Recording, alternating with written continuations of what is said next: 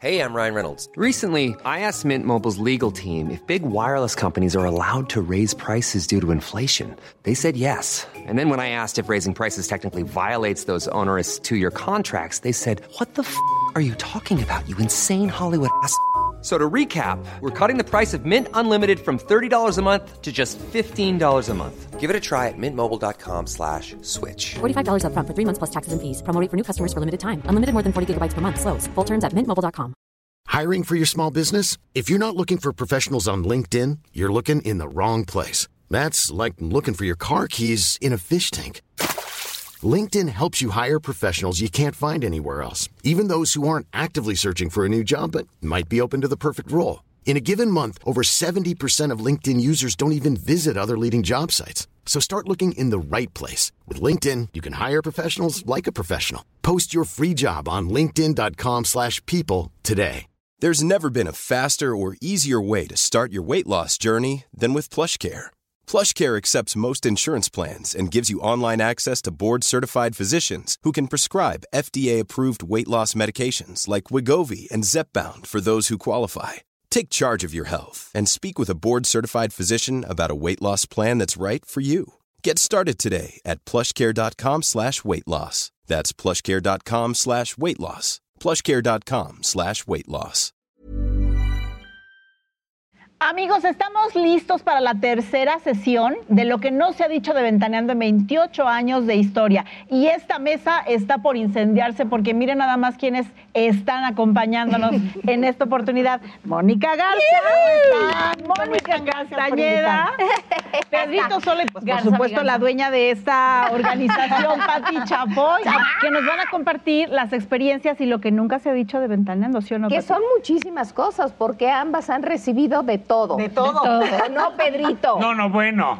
Sobre todo a Mónica Garza, aquí la tenemos recordada para siempre. Yo tengo una anécdota que al rato les cuento. No, de una vez, pues ¿cómo que al Un día rato? llega Mónica Garza, y no, nada más estaba, estaban Inés, Atala, Mónica y yo, no sé por qué.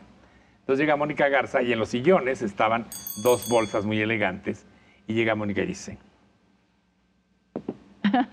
¿y esas bolsas de purificación García? Ay, Dios. ¿De quiénes son? Dije, una es de Atala y una es de Inés. Pues yo las tuve primero. ¡Oh!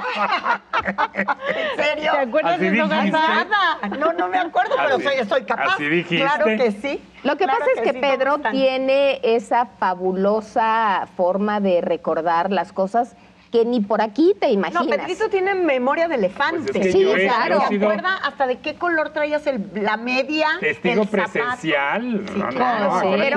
Pero día- con buena A ver, El memoria. día que nos llamaron a la dirección general en allá en el Olimpo porque, pues a mí como me han porque te agarraste de pleito con el de Provida. ¿Cuál de todas? Ay, claro. Eh, ahí ¿Cómo olvidar- vamos, con Sergio Pérez? Grobas. Así es. Entonces, tú. Boris, eh, Daniel y yo llegamos allá. Pati no estaba ese día. Sí. Porque si no, a lo mejor no hubiera permitido que toda esa discusión se hubiera dado, pero tú fuiste la que... Pero teníamos razón.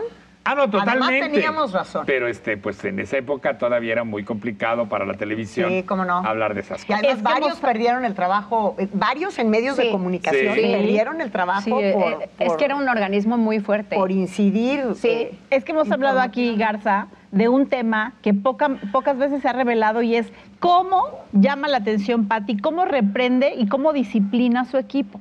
Entonces nos tienes que contar Fíjense qué te ha que pasado a ti en les materia. voy a contar justo lo contrario, porque este fin de semana, y Yari me había, la productora me había, de Ventaneando me había dicho, recuerda anécdotas, y yo intentando de verdad por todos los medios, digo, yo creo que en Ventaneando algo habré hecho muy bien, porque hasta el día de hoy mucha gente se acuerda de mí en Ventaneando como si hubiera sido ayer. Y que cómo olvidarte. oye, muchos me lo recuerdan No, en las sé. redes sociales, no siempre de buena manera, pero para mí es un orgullo y ha sido una gran escuela. Eh, y entonces iba yo caminando con mi perra y dije, a ver, qué anécdota. Y la verdad es que Patti Chapoy fue de mis grandes alcahuetas en mis amores.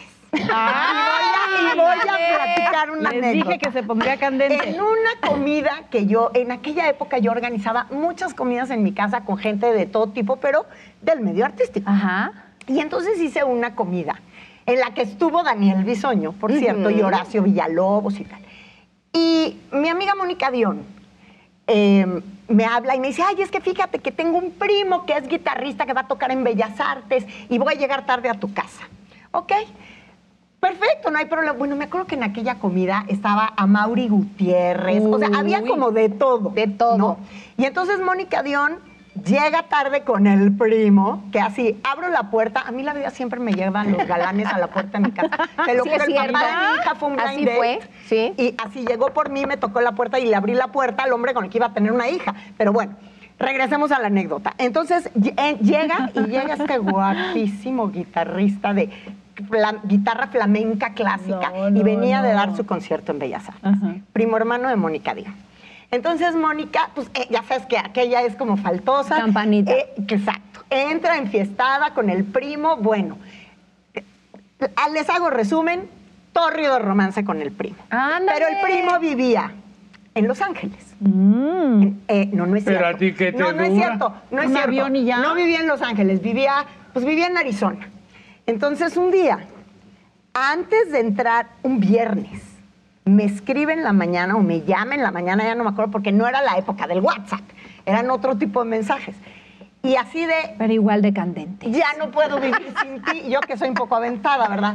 Este, Dijo el guitarrista. Veámonos este fin de semana. Y le digo, ¿y cómo que nos ve? Entonces me dice, vamos a vernos. O sea, nos vimos en un lugar en Arizona donde había vuelo directo de México. Y esa mañana le hablo yo a la Chapoy. Patti ya sabía algo de este romance imposible, porque era imposible, ¿no? Entonces, eh, le hablo a, a Patti y le digo, ay, Patti, es que fíjate que y entonces no sé qué hacer. Y me dijo, vete, agarra tu avión y vete, vívelo, vívelo. Nunca se me va a olvidar.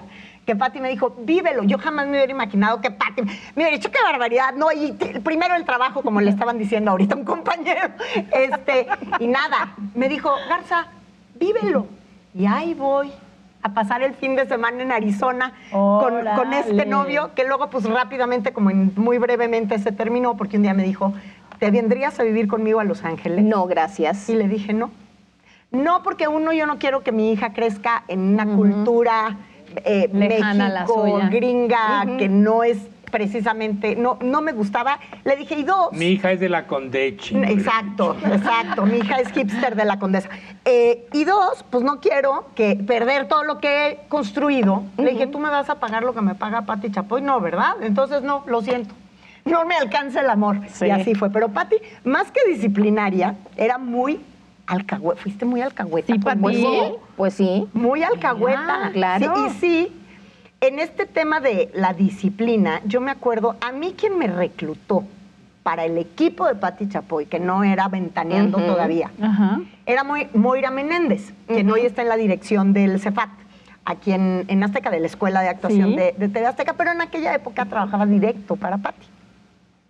Y me acuerdo muy bien que me dijo Moira, cuando finalmente se hace que yo me venga a trabajar estabas por acá, en yo estaba con Epigmenio Ibarra, Claro. Sí. imagínate. Sí. Andabas de, guerrillera en De El Salvador. guerrillera, ¿verdad? No, no, nunca. Hasta eso nunca. Pero bueno, eh, me vengo para acá y entonces Moira me dice, nada más te voy a dar un consejo. Jamás llegues a la- al, al escritorio de Patti Chapoy con un problema sin una Solución. No, sin una eh, propuesta para solución. O sea, Patti no, no va a pestañear cuando le digas, tienes un problema, si llegas y le dices, creo que se puede solucionar así. Si nomás le llegas con el problema, se va a enojar. Puta, profética es palabra.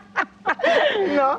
Entonces, sí, si eras, este, pero pues como debe de ser, así, así hay que formar a la gente. Pues por eso tiene aquí 30 años Aquí, y por eso es. nosotros tenemos 28. Y por es. eso todo el equipo es disciplinado. Pero también, y yo quiero hacer una acotación a lo que tú estás A ver. platicando, porque también eh, se necesita la disposición de las personas para poder continuar con este tren de trabajo. Así es. Y yo recuerdo que cuando tú recién ingresaste, que te quedaste obviamente manejando toda la información del medio del espectáculo, al poco tiempo surgieron muchos programas. Sí. Tal era la cantidad de programas que no nos dábamos abasto Es verdad. y empezaste a conducir, pero uno que no recuerdo eh, de qué telenovela fue. A mí se me ocurrió una idea bastante absurda, pero que tú la cataste. Que hicieras la conducción en la playa Ah, sí. en traje de baño. Cosa María que- Brava. María Era- Brava. Era para una telenovela. Cosa, sí, cosa que el día de hoy pues no me entraría por la cabeza, ¿no? Pero en ese tiempo era tal la cantidad de, de- de cosas que teníamos que hacer para llamar la atención que dije, Garza, vas en traje de baño. ¿Y qué dijiste? ¿Qué Que Pues sí, sí, que claro que sí. con Sí, ese eso- Claro, sí. No, sí, no, No, oye, fue una risa porque me fui con el gordo Alfaro, que en paz Sí, descanse. sí. Eh, y entonces fue un reír todo el fin de semana. Y el gordo era el que inventaba las tomas y ahora Sí. saliendo de la alberca. Y ahora. Imagínate, claro, el gordo. Regresamos El gordo el domingo en la noche. No me acuerdo dónde fuimos y a Puerto Vallarta. No me acuerdo. Era Vallarta, Era Vallarta. Vallarta. Porque ahí se estaba Sí, grabando sí, se hizo María la, la novela ahí. Y entonces, al día siguiente, Paco Stanley todavía estaba aquí. Sí. Y me acuerdo muy bien que llegué súper temprano, eh, al día, el lunes, Sí. a entregar el material y todo. Y caminando por el pasillo, vienen caminando hacia mí eh, Mario Besares. Mario Besares Besares y con Paco, Paco Stanley. Stanley. Y entonces me dice, Paco, era tremendo, ¿eh? Me dice, Paco, buenos días, ya vimos que sí hay y bien. Pues sí. Pues es que con Porque ese quién cuerpazo. sabe qué avances habían metido, que el gordo mandaba y Sí, metían claro, avances. claro, de que, sí. claro. Es que Paco era coquetón. ¿Qué? ¿Cómo? Sí. Era muy Bueno, coqueto. yo creo que fue la única vez que crucé palabra con él aquí, porque él que venía. ¿Nunca fuiste a su programa? No. No, Ah, yo sí. No, no. Venía transmitida y, Y se se iba. iba. Entonces Sí. que tú has sido la estrella de Ventaneando. No, Eres- el único que invitan a todos lados y que a todos lados va. A veces. No. A A veces, A veces. a veces. Sí. Pero Oye, de que es la estrella la es. Sí, como no. Ay, miedo me ¿Cuándo? da cuando Rosario dice, oye, No, Garza, no, tú no. tiembla". Tú confía. ¿Cómo recuerdas el primer día que te sentaste en la sala de ventaneando y cómo ocurrió? muy nerviosa. Eh, Patti estaba buscando en ese momento un jefe de información nuevo para Ventaneando. Entonces, eh, ella se iba de viaje una semana y me habla a su oficina y me dice, oye Garza, quisiera ver, ¿por qué no me suples una semana? Y yo me aterroricé porque pensé que se estaba refiriendo a suplirle una semana en la jefatura de información. Y yo sí digo que para, o sea, la jefatura de información de Ventaneando, para quien no lo sepa o ni lo sospeche, ese sí es el crimen organizado. Entonces dije, yo no puedo ser líder de este cártel. Claro que no. Este, y, y me aterré. Entonces dije, ¿cómo? En la jefatura de información, ¿te acuerdas? Y me dijo, Pati, no, al aire.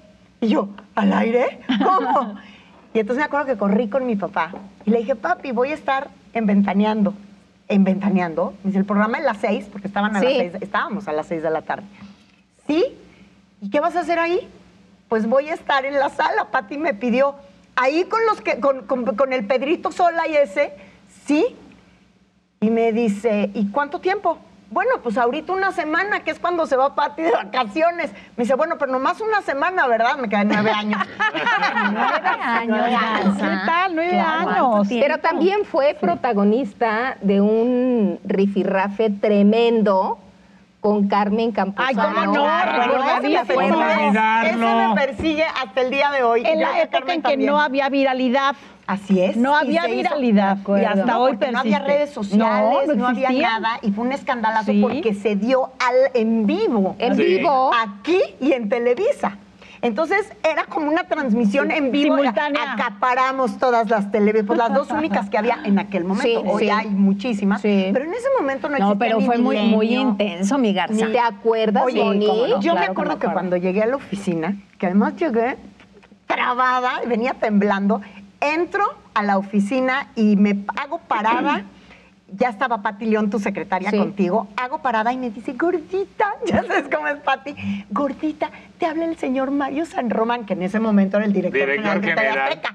Y entonces, así, me pasa el teléfono y dije, me van a correr. Me van, o sea, gracias por participar. Buenas tardes. Se acabó.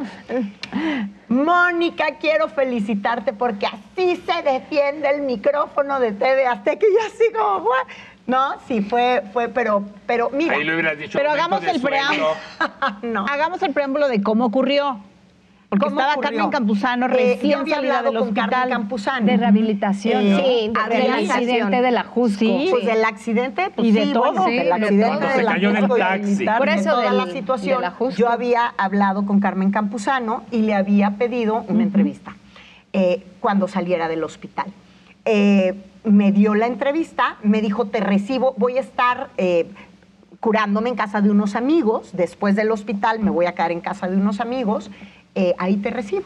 Además, la mujer estaba lo más frágil en Impresionante. todos los No, bueno, a ver, aspectos. Pedro, estaba llena de Sí, clavos. rota Sí, del de cuerpo, sí. Rota de acá y de acá, de todo. Y entonces, cuando le digo a Patti que me voy a ir a entrevistar a, a Carmen Campuzano a su casa, me dice, Patti, perfecto, vamos en vivo. Y yo, ¿cómo? Entonces, en aquella época, Eh, y llegábamos con camiones y aquello era una producción de La la planta, las cámaras, Y el entonces cableado. llegamos, bueno, casi tuvi- tienen que cerrar la calle del camionerío que llevaba yo para la transmisión.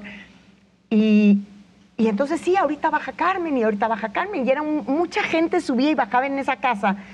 Pues porque ella iba llegando y por todo lo que rodeaba la situación y, Y porque tal. había guardia de reporteros desde hace días. ahí. Exactamente. Entonces entro yo así como, "Su, su, su, con permiso, con permiso, con permiso. Yo tenía pactada la entrevista Con tremenda agenda. con mi agenda Chanel, este, me siento con Carmen y de repente veo llegar a la reportera de Televisa que se sienta y entonces ahí dije, no, esto no va a pasar, esto no va a pasar. Y, y le tapaba yo la, con la agenda el lente a la cámara, ¿no? Sí. Sí. ¿Qué, qué, qué tiempo? Pues así fue. No hubo entrevista, pero fue muy divertido. No, no, todo. sí hubo entrevista. hubo. Es que estaba Ah, es que claro, Garza estaba haciendo la entrevista. Yo hice, una, yo hice 20 minutos de entrevista con Carmen antes de, que campa- de que Ventaneando fuera al aire. De acuerdo. Entonces, eh, mando la entrevista, les mandamos la entrevista para que empezaran a cortar pedacitos como para hacer teaser. Y cuando ya íbamos a ir en vivo, Patti quería que yo estuviera sentada con Carmen en vivo para sé. que ustedes hicieran preguntas en el foro. Eh, al no eh, al no poder hacer ese vivo, porque estaba el zafarrancho con la gente de Televisa. Pasaron la entrevista. Entonces dijeron, vámonos con la entrevista. De todas maneras, nosotros la entrevista y la La exclusiva y las sí. declaraciones las Ya las teníamos. Sí, en pero el foro te debes de recordar que estábamos así, viendo No, no, quién le pegaba a quién, en el foro y en México entero, Centroamérica y los Estados Unidos. Porque además es- Carmen se veía muy agobiada y la gente de Carmen tuvo que retirarla del lugar justo por el estado de salud que tenía. Claro, Es que te digo, Claro, estaba bueno, frágil de todo. yo quiero decirles que hace no mucho tiempo, mi hija, no mucho tiempo, te hablaré un año, un año y Sí. medio, mi hija me dice, oye, ma, me pasaron esto, si eres tú, y era Sí, soy yo. En la ¿Sí era de la viralidad. ¿En serio? ¿O es inteligencia artificial? No, era yo. ¿Y qué te dijo Matilda? ¿Qué hacías ahí? Se ríe. Claro. Sí, se ríe, claro. Sí. Pues es ¿Cuántas que ya después de todo lo que pasó, pues ya uno se ríe de las cosas, pero este Pues día sí. sí fue muy No. intenso. Para ti, para el equipo de producción, el no. Carisaurio en ese momento. Ay, ¿te acuerdas sí, del Ca- claro, que por él supuesto. intentaba con el teléfono acá, e intentaba parar todo. Sí, fue muy complicado. Pero, pero sí fue muy complicado, pero también fue muy padre estar en un lugar que te cobijara de esa manera, porque son estos episodios que pueden tener eh, muchos, eh, o sea, la- te da latigazos para bien y para mal, ¿no? Sí. Y en ese momento, cuando yo me sentí tan cobijada por el equipo, cuando llegué y recibir esta llamada, literal en un pasillo del director general de TV Azteca, decir, bien. Felicidades, así claro. se Así se reportea una nota, se defiende un micrófono, ¿no? Y hasta la fecha. Y hasta la ¿Verdad, fecha. Pati? Hasta la fecha. Oye, tú, a ti también te tocó, justo como jefa de información del medio del espectáculo, los primeros rifirrafes con los artistas de la competencia Muchísimo. que no querían dar entrevistas. Todos. Hoy nos Nadie llaman, dar hoy nos llaman para venir Sí, al por foro. supuesto, Gracias. por supuesto, porque Pero en ya aquel nadie entonces tiene no. exclusividad, pero aquel- en aquel entonces pues les bajaban la quincena y no querían, ¿no? Es que Eh, imagínate, sí. había gente que no trabajaba porque no le daban chamba y vivían de esa exclusividad. Sí, Claro. totalmente. Entonces sí, me tocó, pero varios. Y ta- pero también me tocó conducir eventos donde eh, casi como las alianzas de los partidos políticos ahorita, en algunos eventos Televisa y TV Azteca decidían ir juntos. Estaba tratando de acordar la vez Maná pasada. en el Estadio Azteca. Exactamente, Maná en el Estadio Azteca, que no me acuerdo que era por La Paz o que era Sí, una seguramente ahí. por la, Era- por la firma de los acuerdos de paz de Chiapas. Exacto. Y ahí fuimos una producción que era tuya, o sea, con Sergio Pérez Grobas a la cabeza de la producción y con Memo del Bosque a la cabeza de la producción de Televisa. Y hacíamos esa transmisión conjunta que me toca a mí conducir, si mal no recuerdo, con Mónica Noguera. Eh, desde aquellos entonces. Y, y entonces también eso me toca, o sea, me toca como todos los claroscuros en, en su momento, pues me tocaba. ¿Y en la sala cómo te llevabas con todos? ¿Cómo te recibieron? ¿Qué alianzas hiciste? ¿Quién estaba en aquella época? Pues me llevaba bien porque ya trabajaba con todos. Estaba Daniel, estabas Aurora tú, y yo, estaba y Daniel, estaba Aurora y estaba Patti. Sí. Eh, bien, o sea, en general bien. Yo comencé viniendo tres veces a la semana, no venía diario. Y, y a mí me, como que me mandaban mucho de viaje. Entonces también venía como a reportear, sobre todo, a reportar lo que había hecho en mis viajes. Eh, y, y pues sí, pero bien. Bien, Pero además al principio todavía eras nuestra jefa en el medio del Claro. espectáculo. A Entonces, ver, cuando yo entré aquí- Sí, era, era complicado porque tú subías, bajabas del foro, estabas en la oficina, hacías la agenda, hacíamos la escaleta del programa. Cuando, cuando tú eras jefa de, de- de- de información del medio del espectáculo, ¿quién conducía el medio? Estaba Natala y Enrique Aguilera. Ah, claro. Que ahí Eh, nos tocó un... una un- cosa un- tremenda, ¿te ah, acuerdas? No, no, no. Claro que me voy a acordar. Qué Qué cosa Fue un día cosa. duro. creo. El un- fallecimiento de un Enrique día Aguilera. Muy difícil, sí. Sí. Cuando yo entré a Ventaneando, era una época en la que Pati tenía, ¿cuántos tenías? Treinta y tantos programas al aire, no sé, pero era una locura. Como entre 16, especiales sí. y programas fijos. Unos Sí, 16. unos Eh, semanales, sí. los unitarios, Sí, todo. los especiales de todo eso. música. Y yo tenía, yo era jefa de, bueno, estaba en Ventaneando, Caiga. eh, reporteaba para Ventaneando, era jefa de información de Caiga quien caiga, era jefa de información del medio del espectáculo y ya y comenzaría en brevísimo, o no, ya tenía con un nudo en la garganta. Ya, ya estaba con nudo Entonces en yo la garganta. tenía, la, o sea, estaba metida en todo el contenido de con nudo en la garganta más la conducción. Al principio ese programa comenzó, yo lo comencé solo presentando, Pati hacía las entrevistas, ya después empiezo yo a hacer las entrevistas, entonces tenía las, o sea, la generación de la entrevista, la calificación del material, o sea, generar el, el contenido del programa. Entonces sí era eh, un montón de trabajo, pero esto con Enrique Aguilera fue Mm, No, devastador. Una devastador. tragedia. O sea, una tragedia. ¿Cómo se vivió? Horrible. Ay, horrible. Yo, yo sí te puedo decir, estábamos en el foro. Enrique y yo además éramos muy amigos.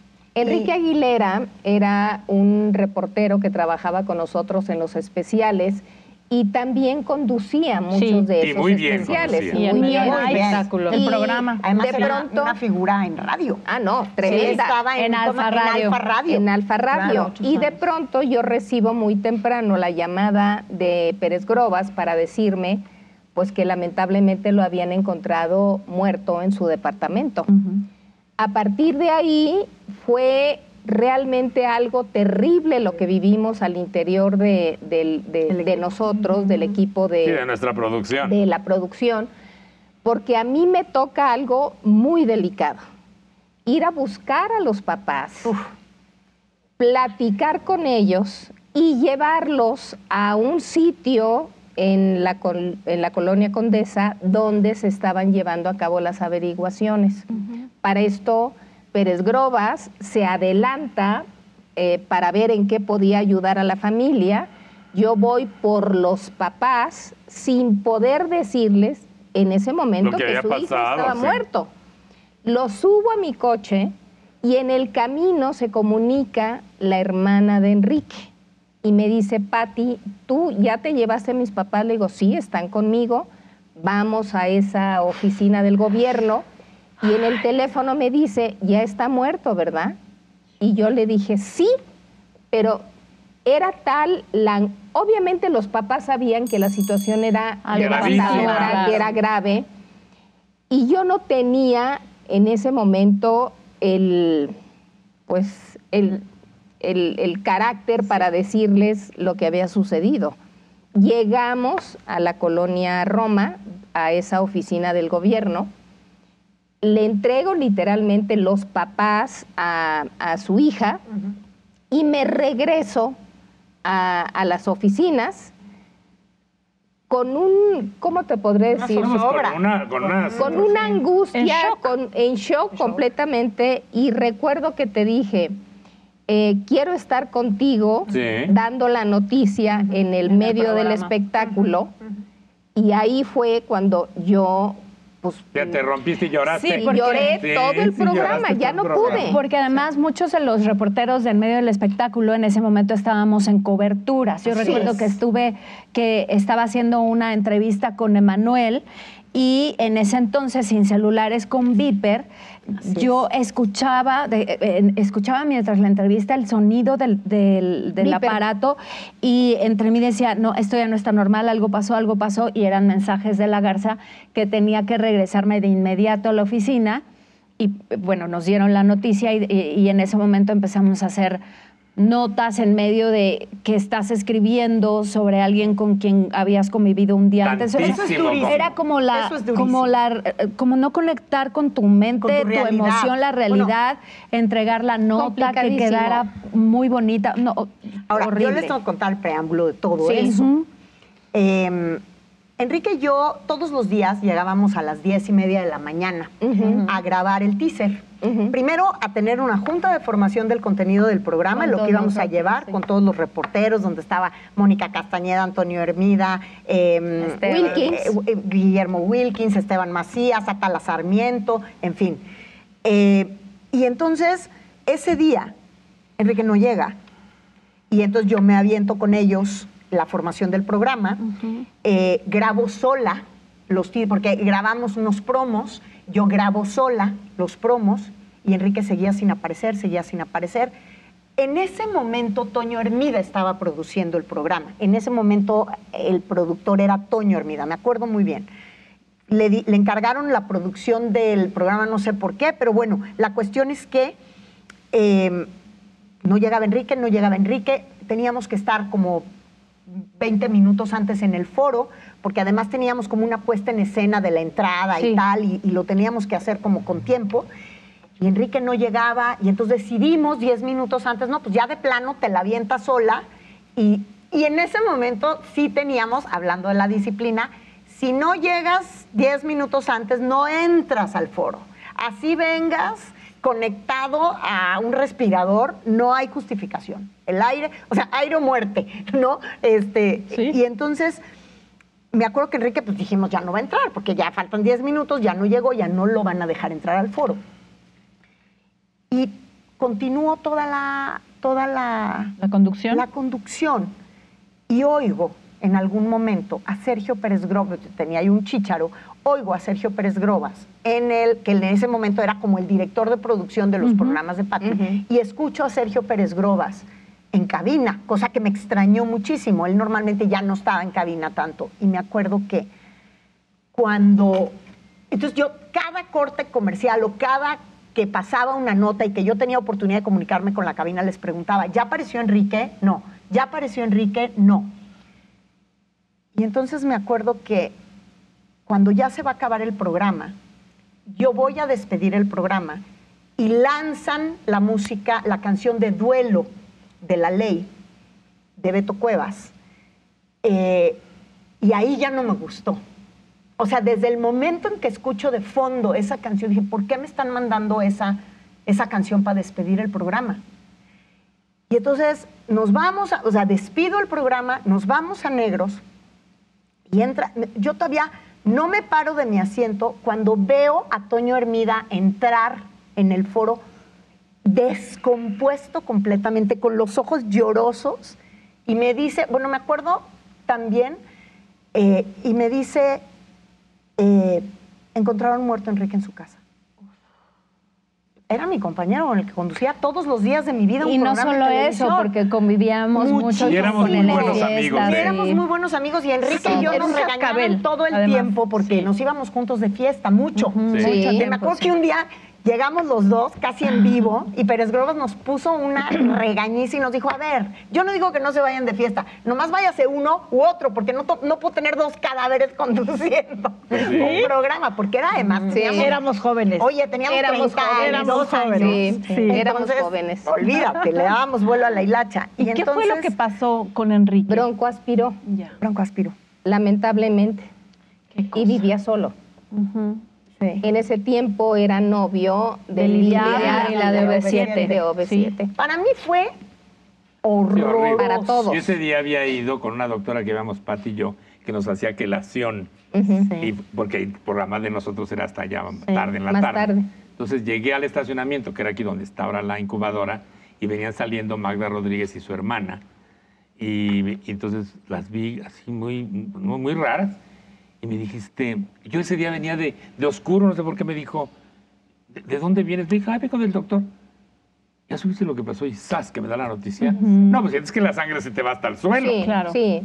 No, muy triste, muy Sí, no, triste. Fíjate que pocas veces hemos hablado de pérdidas de esta, de esta envergadura, de esta Sí. naturaleza. ¿Cómo afectó al equipo después de eso esta Muchísimo. tragedia? Reponerte Fue eh, cuesta difícil. muchísimo Fue mucho, trabajo. Porque estás acostumbrado trabajo. a ver a, un- a una persona tan, tan alegre, tan vital, Vital. tan guapo, tan elegante, Ah, tan, todo, tan divertido, divertido. Y diario y siempre con una palabra agradable y con una frase simpática.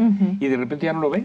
Claro. Sí, fue- era muy complicado pasar por su lugar. Además, recuerdo muchas ocasiones, eh, Enrique tenía un perro, un gran danés, y entonces a veces lo traía a la oficina y lo cuidábamos entre todos, pero este, esta unión que teníamos con Enrique, porque muchos de los eventos eran conciertos, entonces a veces íbamos varios a reportear.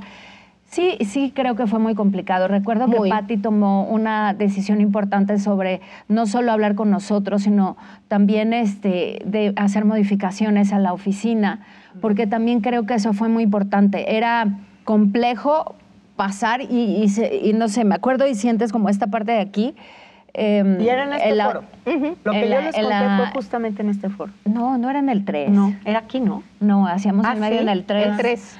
Pero, pero de todas maneras, Enrique siempre fue importante en el equipo y pues se le recuerda con cariño. Ah, siempre. Toda la vida. Yo, yo quiero recordar una anécdota de Mónica Garza cuando era jefa de, impor- de información y que nos fuimos a Guadalajara. Entonces salimos del hotel. Es bully. Pedrito es bully. No, pero es que no es una anécdota. Y en esa época, siempre me acuerdo que eh, hacíamos el programa de Ventaneando con Jaime Jáñez, que era un compañero que tuvimos poco tiempo, pero él también era reportero del medio del espectáculo. ventana. Ya me Hey, I'm Ryan Reynolds. At Mint Mobile, we like to do the opposite of what Big Wireless does. They charge you a lot, we charge you a little. So naturally, when they announced they'd be raising their prices due to inflation, we decided to deflate our prices due to not hating you. That's right. We're cutting the price of Mint Unlimited from $30 a month to just $15 a month. Give it a try at mintmobile.com slash switch. $45 upfront for three months plus taxes and fees. Promo rate for new customers for limited time. Unlimited more than 40 gigabytes per month. Slows. Full terms at mintmobile.com. Since 2013, Bombas has donated over 100 million socks, underwear, and t shirts to those facing homelessness. If we counted those on air, this ad would last over 1,157 days. But if we counted the time it takes to make a donation possible, it would take just a few clicks. Because every time you make a purchase, Bombas donates an item to someone who needs it. Go to bombas.com slash ACAST and use code ACAST for 20% off your first purchase. That's bombas.com slash ACAST, code ACAST. acordé. Ventaneando. Ya me Sí. acordé. Entonces nos subimos a la Un tiempo. camioneta y de repente Mónica le había encargado, que porque era la jefa, una nota del día anterior en un palenque o no sé Ajá. qué. Y entonces nos subimos a la camioneta. Pero habla como Jaime, ¿eh? Sí, pues todos con la camioneta con Jaime. De repente dice Mónica, oye Jaime. El material. eh, el material lo traes para pasarlo. Que antes eran cassettes. Sí. O sea, todavía cargábamos con los cassettes. Sí. Sí. Este, no, pues, hice, la, no, eh, hice la, la, la entrevista, pero pues la pasamos mañana. Y Mónica ¿Qué? ya está pegando. En este momento. La información no puede esperar, chofer. ¡Frene! Y entonces, bájate. Jaime, te regresas como puedas al, al hotel, editas la nota y te regresas en un taxi a la locación. Y luego de eso me lo heredaron a mí en Ventaneando, Garza. Yo no fue mi decisión, fue Pérez Grobas. Pero era muy te odiaba. Era, de era un castigo, tipo, era un tipo divertido. Más era así como Era muy, muy popis. Sí, sí, sí. Oye, Garza, pero a ver, ¿por qué te fuiste de Ventaneando? Nosotros hemos Ay, querido porque se fue a traerte las siempre. noticias. Porque me fui a las noticias. No, en aquella época fue la época en la que también Ventaneando tenía. Es que muchas cosas estaban pasando. Ajá. Historias engarzadas había crecido bastante. Sí. Eh, era un, estaba sucediendo un proceso electoral.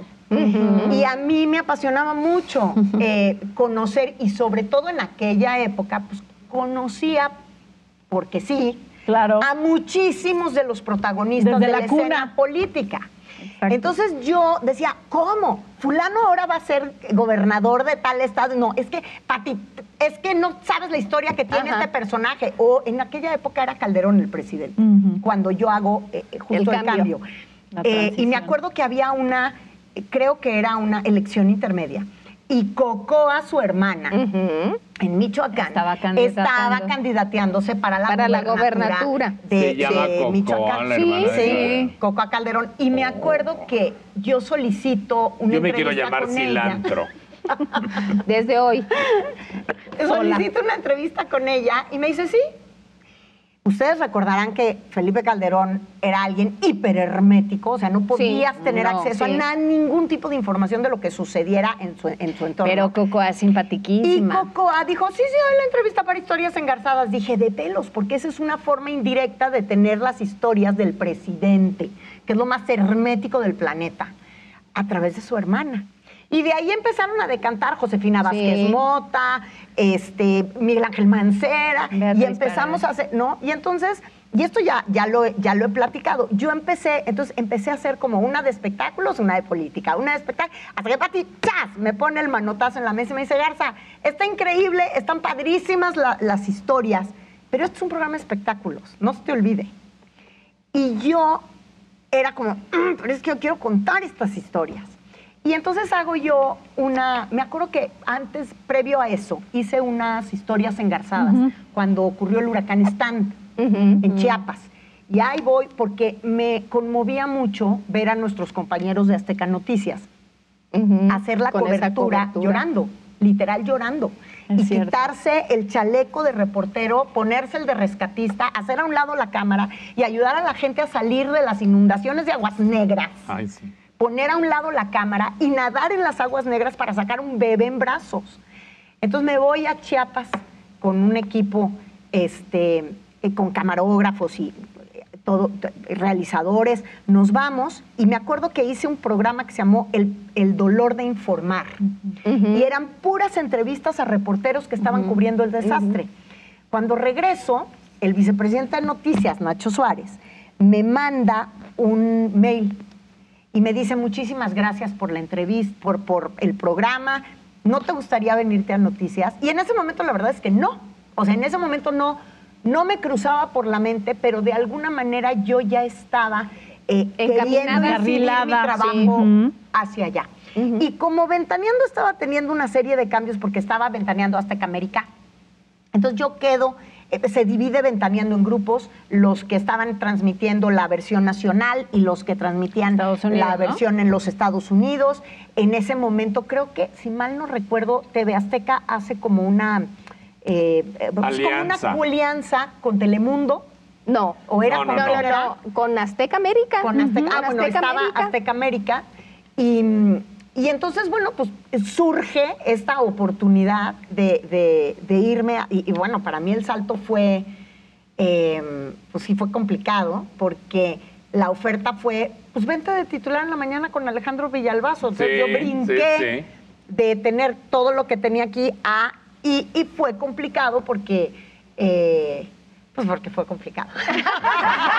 No, pero, pero fue, Fue complicado. muy interesante de repente de estarte viendo todos los días aquí, nuestra amiga y compañera, y de repente verte por las mañanas con Alejandro. Pero a mí me parecía excelente. Ese noticiero, a mí me gustaba mucho también cuando estaba eh, Anita Lomelí, Lomelí. con este de los ojos azules tan Ramón guapo, Fregoso. con Ramón, Ramón Fregoso. Fregoso, claro. Y luego después se fueron ustedes, tuvieron un buen rato, Sí, dos años. dos años. Estuvimos dos años, pero para mí era demoledor, porque Claro. tiene- cuando tú tienes un noticiero tan temprano, yo me paraba a las tres y media de la mañana, me echaba Era todos tu día, los periódicos, claro, empezaba. y empe- llegaba aquí a las cuatro y media maquillaje, cinco, máximo cinco, porque a las 5.52 ya, estábamos que al aire. el foro, sí. Entonces, eh, fue súper pesado, fue como una gran escuela en ese momento, donde además yo sentía una enorme responsabilidad de estar a la altura, pese a que yo toda la vida conocía a los personajes, me, infor- me informaba, estaba involucrada,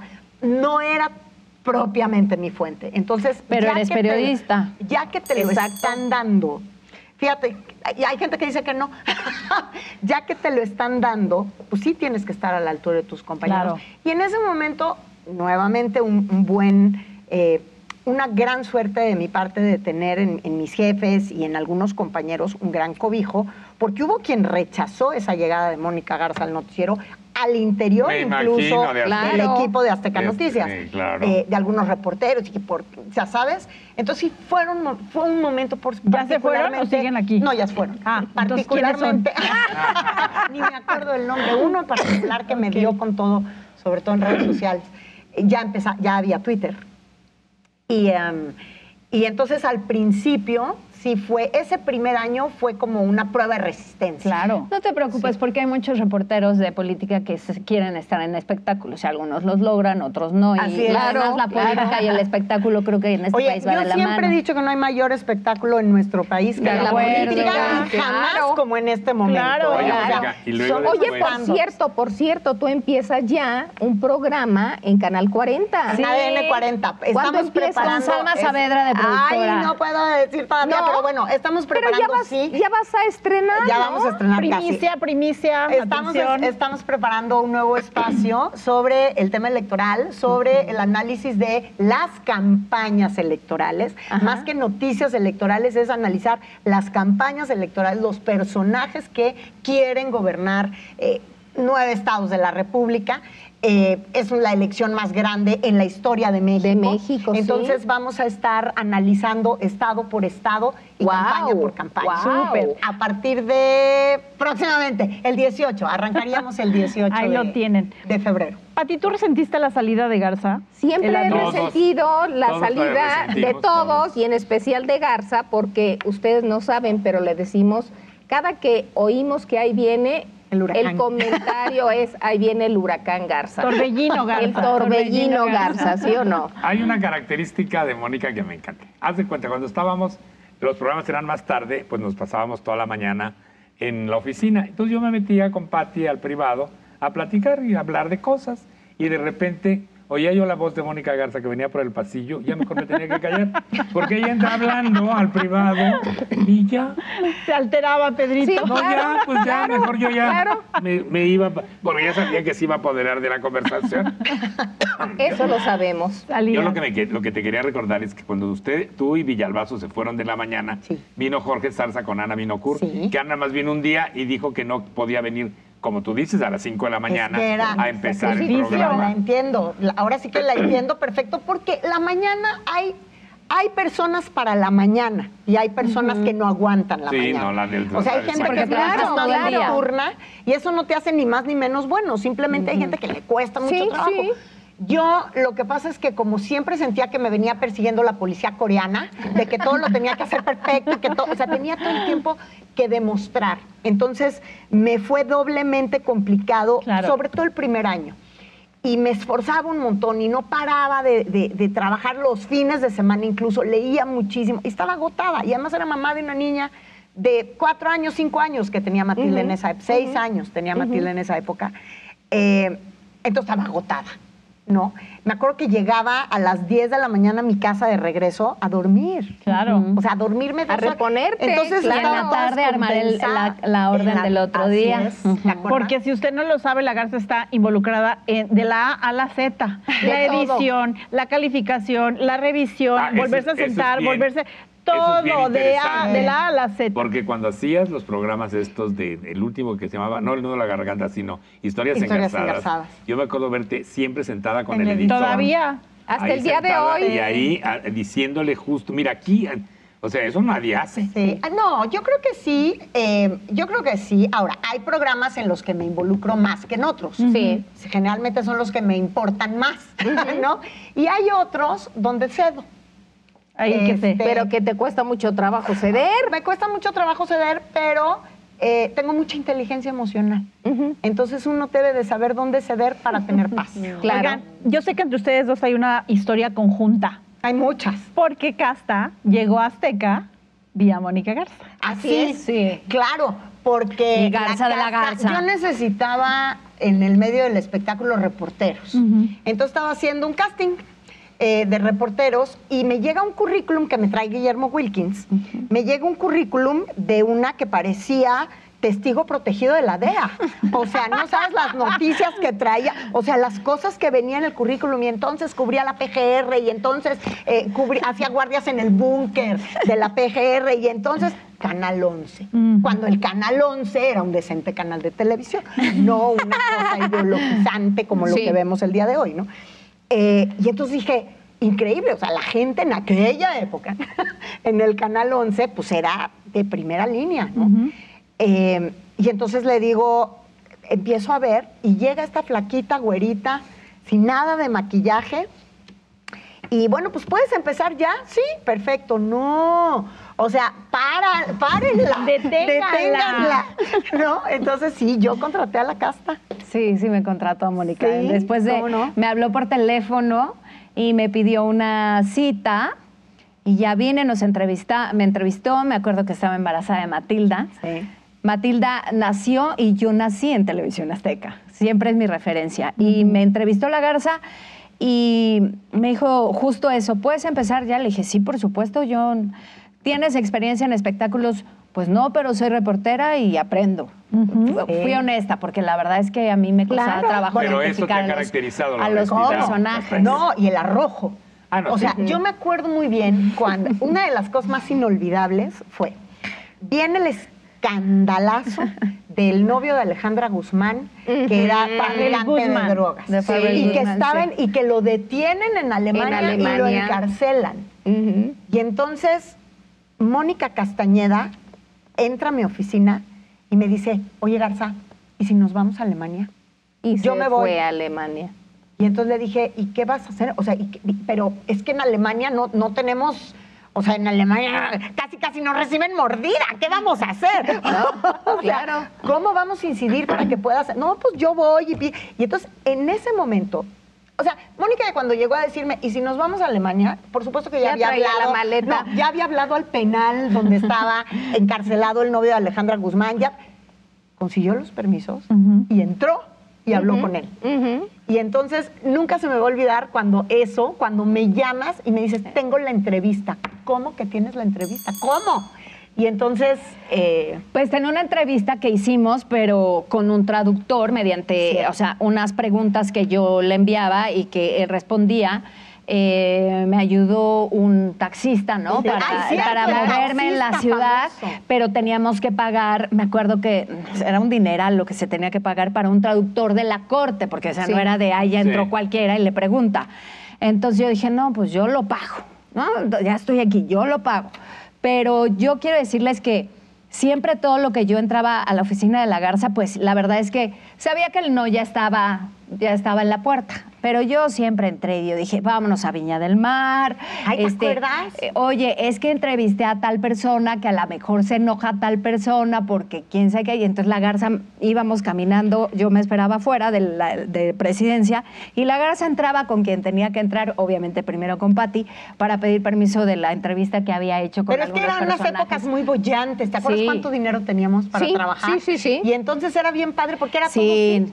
Era todo sí, pero además eh, era una época en donde el reto cotidiano Claro, de averiguar, nos de cerraban las puertas en investigar, todos sí, lados. En todos lados. Teníamos Sí, que abrirnoslas. sí, A sí. buscarle. Y teníamos que darle la vuelta por todos lados. Me acuerdo que en un festival de Acapulco, eh, un señor al que convencí en la puerta, le dije, por favor, señor, mire, me voy a portar bien. Nos metió al camarógrafo y a mí en la cajuela de su coche. ¿Qué tal? Entonces, para tener, encajuelados, Sí, para tener imágenes enamorados. que no, no, no, no, no. Para tener eh, imágenes de Grupo Hanson que estaba en el Festival de Acapulco.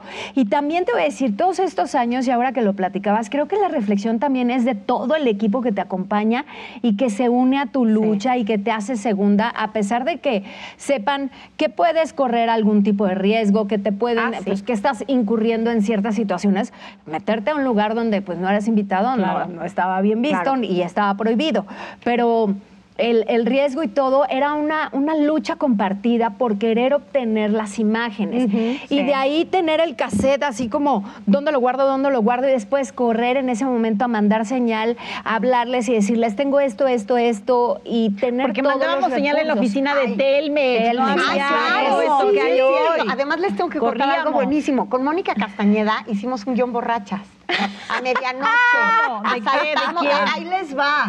Es que No. un día sí. Estábamos. Pati, no sabía. Oye, no, pero ya se va a enterar.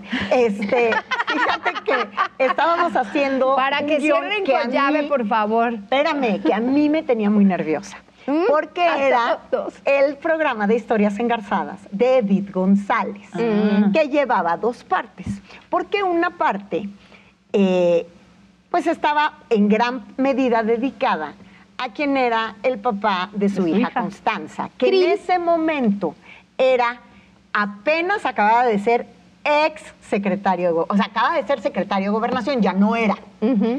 Y, y entonces, híjole, pues ya sabes, con pinzas y con la redacción y tal. Y lo que mucha gente no sabe es que nos daban, o sea, entre calificar el material y entre generar qué metíamos en dónde, el trabajo de historias engarzadas era de filigrana. Tiene que, y yo obsesiva, tiene que machar esta declaración con esto. Y entonces si él viene diciendo, pero el otro tiene que continuar con la Claro, frase. claro, así como en la ¿te mesa, acuerdas? no los guiones. ¿Te acuerdas? No, no, no, la textura, claro. todo. Sí. Entonces, eh, estábamos ahí y de repente nos dan las 11 de la noche Ajá. y las 3, porque estábamos Jimena, Jimena Wilkins, Wilkins. Mónica Castañeda y yo en la oficina, en mi oficina, así, nos caíamos encima del... Y entonces, algo deliberábamos del guion, que qué tan grande podíamos hacer la travesura o no, que estaba en ese programa en ese momento, que me di, no me acuerdo quién fue quien dijo, No, yo, yo tampoco lo recuerdo ni que. O sea, estábamos yo, junto yo a la no oficina fui de Magda. porque yo Ajá. pregunté. No, tú no Eh, yo, ¿cómo fue? Bueno, alguien me informó. Vimos que en la oficina botellas. de al lado había, había- acabábamos de haber hecho una fiesta de algo. Y, en la oficina de Magda. guardábamos las botellas de alcohol que Exacto, habían para el brindis. sobrado para el brindis. en la oficina de Magda. Y entonces les dije, oigan. que era la administrativa de, de los programas. Entonces les dije, ¿cómo? Magda tiene las botellas que sobraron de la fiesta, sí, abramos una. Entonces, este y Jimena Garza, abramos una, necesitamos inspiración. Y entonces yo no me acuerdo si fui yo, fuiste tú. ¿Quién bajó a- al comedor? Tú fuiste. Fui yo. A robarse. No, Ah, a robar, no, eran vasos de plástico, a robarse el, el, El el tapacorchos. Y entonces nos robamos una botella y nos chupamos la botella toda. ¿Y qué tal de bien? ¿Cómo nos fue rating? programazo. Programazo. Nos fue muy Ya bien. ves, pero era entre copa y copa, pero muy divertidas, la verdad. Sí, la Casta, y de verdad. allá ventaneando. Pues eh, sí, fueron muchos años. Yo la verdad es que, como decía Moni, estar en el sillón sí es diferente, pero estás todos los días con todos ustedes, con todo el equipo, con todo, entonces te sientes parte y todo el equipo es el mismo. Entonces, claro que la sala te impone, claro que Sí, es un claro. compromiso y una responsabilidad diferente. Pero la verdad es que yo sentía como que seguía platicando con ellos allá arriba. Sí. Entonces, para mí fue nada más, está de vacaciones alguien, claro que te pones nervioso. Sí, ¿no? claro. pero bajaba y ya nos conocíamos, ellos me conocían a mí, entonces fue poco a poco y yo sabía, o me decían, hoy te toca, y como generalmente hago el noticiero y estoy aquí, pues ya bajaba como un llamado más. Así empezó a ocurrir. Pedrito, tú te acordarás, tú también, Pati, que alguna vez llegamos a una comida un sábado a la que nos invitó Yadira Carrillo. Ay, Sí. claro. Cuando acababa de empezar a ser novia de Juan Collado, Juan y ya se iban a casar. Sí. Y ella nos recibe montada en, En un caballo que le Ay, de ¿Te acuerdas? Súper espectacular. Pero fue en, la una- hacienda. En una hacienda. En la exacto, hacienda en la hacienda. de? Oye, No, No. no, no, no, no. Pero fue muy chistoso porque había pues mucha gente del espectáculo por Yadira y mucha gente de la, la política, por. Collado. Y estaba la plana mayor del PAN. Y entramos nosotros, íbamos Iba nosotros, Daniel, iba Daniel, tú, tú Pati y yo. Y Atala. y Atala. y Atala. Y íbamos entrando juntos y, Babi- y nos encontramos de frente a don Diego Fernández de Claro, Ceballos, que dijo los de Ventaneando y se voltea con alguien y le dice, esto sí es crimen organizado. Claro. Ahorita que decía Moni de que claro que te impone la sala, claro que te impone la sala. Sí, porque sabes- adentro y afuera, ¿eh? Sabes, hasta inconscientemente, que Ventaneando tiene un poder de impacto de- a muchos niveles. Y resulta que en esa comida nos dimos color de cuántos políticos no se perdían ventaneando, Ventaneando. porque llegaban a la mesa y decían, oye, la entrevista con... La nota Claro, de Mengano. Yo vi el concierto de los que yo decía, ¿y a qué hora trabajan? ¿Y a qué hora hacen política y gobiernan? Pero están pegados viendo, ventaneando. Todo No. mundo bebe en tus Hasta hoy, Sí, hasta hoy, totalmente, claro. totalmente. Por Ese día yo estuve sentado en la mesa, bueno, con todos nosotros, pero se sentó Raúl Salinas de Gortari junto a mí, Sí. porque cambió los lugares para sentarse y me platicaba y de veras sabía Que desde la completa. cárcel te- nos, Nos veía, veía. así me dijo, los 11 años estuve en la cárcel. Sí, sí. Yo todos los días, yo me sé tu vida, me dijo, porque como tú la cuentas toda, y yo ahí me, yo todos los ¿Cómo días eres? veía Sí. yo, he visto el programa de ustedes, entonces, y estaba su hijo, que fue el que estudió abogacía, Para para, sacarlo. sacarlo de la cárcel. Imagínense. Una fiestonona. Sí, fiesta nonona. Y este, y bueno, pues así como eso, ¿cuántas veces, no? Hemos estado en. O sea, estuvimos, en- bueno, en la época que a mí me tocó, en muchísimos eventos de la cúpula política y Claro. empresarial, y no había uno que llegara y te dijera, oye, qué buena declaración la de Fulo, oye, qué Sí, pleitazo sí, de no sí, sé quién, porque en sí. aquella época, pues nos, bueno, en la época que me tocó a mí, nos caracterizábamos por los pleitos, nada más Sí. andábamos pele y pele. Sí, Éramos muy peleoneros. No, pero ¿No? sí era, siempre ha sido parte del colectivo de este país y seguirá siendo. Sí, claro. claro. Casta. Garza ya comentó como cuánto le costó legitimarse, pues en la silla de noticias y de pronto también legitimarse uno en la sala de ventaneando cuesta trabajo, porque ahora Claro. con las redes sociales y el poder que hay detrás de estos rostros que a veces no se muestran, pues nos dicen de todo. Sí. ¿Qué, qué pasó contigo? Porque en ese momento que tú entras, Atala acababa de irse. Eh, en cierto modo me hacían responsable de la salida de Atala, ¿no? Y, y decían o hacían comparaciones que evidentemente entiendo que, que ocurran, que ocurrieron en ese momento. Y lo que sucedió también fue un hecho que cuando nos encontramos a Atala en el Auditorio Nacional, que fuimos Daniel y, bueno, varias personas a ver a Yuri y a Pandora. Y que Atala se cruzó con nosotros y que no nos saludó y que hicimos aquí, eh, recreamos el comentario. comentario. Y a la gente no le gustó y, y hacían muchas comparaciones. Y yo lo entendía, por supuesto que lo entendía, porque Atala sigue siendo parte de la historia de este programa, claro, como cada uno de los que claro. han estado aquí. Entonces entiendes que cuando entra uno, sale otro, hay una comparación. Creo que hay una exhibición mayor hoy día que existe en las redes sociales. Y pues lo único que yo hice fue eh, al principio la verdad es que me sacudió un poco porque no estaba yo acostumbrada a esas situaciones, siempre he estado acostumbrado como a hacer mi trabajo y estar del otro lado, aunque ya hacía noticieros, pero justo el foco de Ventaneando te lleva a otra, a otra dimensión. Entonces, recuerdo mucho que, que lo, me cuestionaba, me, me preguntaba si estaba haciendo las cosas bien, si tenía que hacer tal o cual cosa, y después me di cuenta que yo lo único que debería de hacer es mi trabajo, trabajo, como lo claro. había hecho todo este tiempo y Claro. que debería Toda de tu pensar vida, Castañeda. claro, y que debería de pensar que Atala pues tuvo sus motivos, sus razones y sus decisiones y no me corresponde a mí ni hablar de ellas ni mucho menos.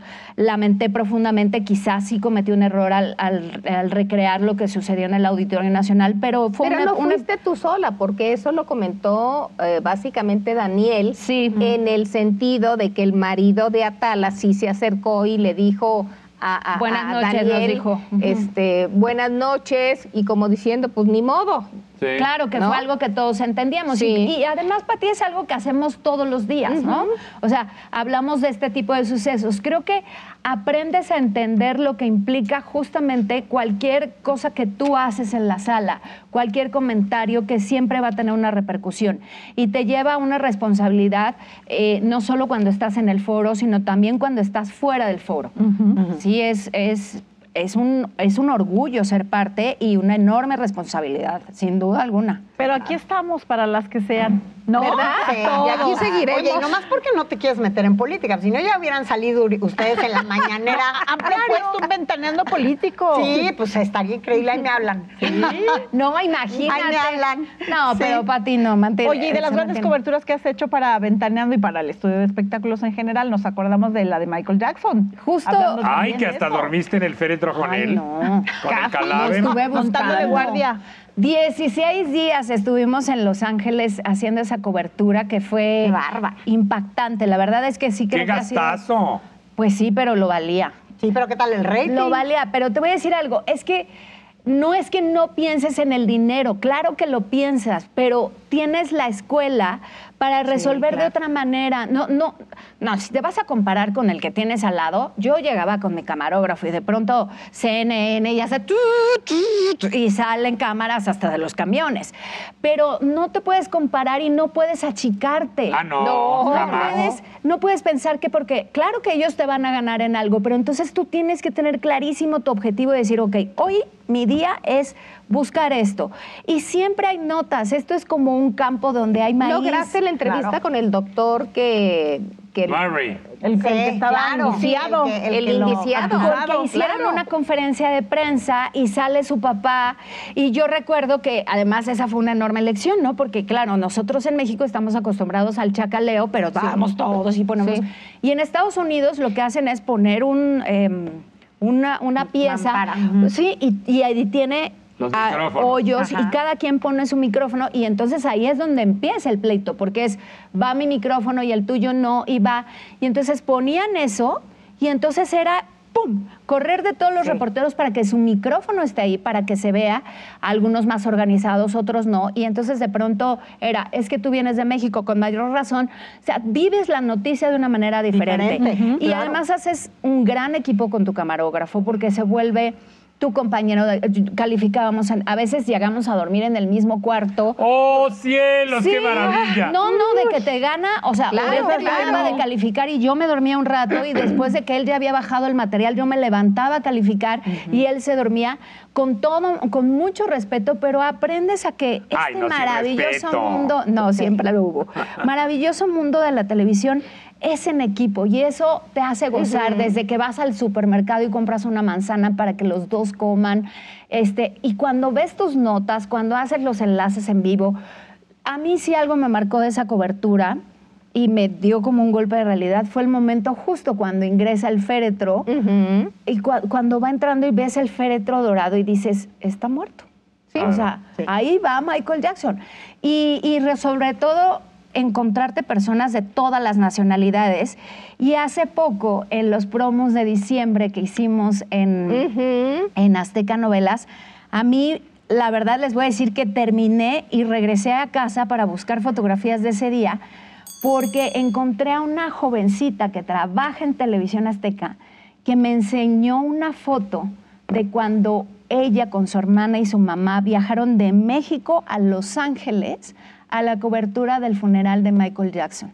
Y ellas me pidieron una fotografía y ella me enseñó la fotografía de ese día en el promo y yo me, se me hizo un ay, se me hizo un nudo en la garganta Claro, claro. de darme cuenta el tiempo te ha- que ha transcurrido y lo feliz que soy haciendo esto. Pues claro que todos, sí. Sí. Todos. Pati, ¿te animarías a hacer un ventaneando político hablando ahora Ay, justamente del tema? Pero por supuesto, ¿A quién llamarías? a estos. a, a la- a esta Yo- mesa completa. Yo pensé que de personajes yo ya estaba, ok. Haciendo la Sí. lista. Oigan, pues ha sido un gozo como siempre con todas estas anécdotas que hablan de la grandeza de un programa como Ventaneando durante 28 años larguísimos. Aquí seguiremos, por cierto. Eh, muchas gracias. Habrá otra mesa la próxima Por semana. Ya supuesto. les diremos el tema del cual se va a tratar a propósito Claro. del 14 de febrero. Ándale. Ah, qué 14, padre. Qué bonito. Gracias, Garza. Gracias. Gracias, Gracias, gracias, gracias. Felicidades que Gracias. siguen celebrando tantos años. Gracias. Nos vemos la próxima.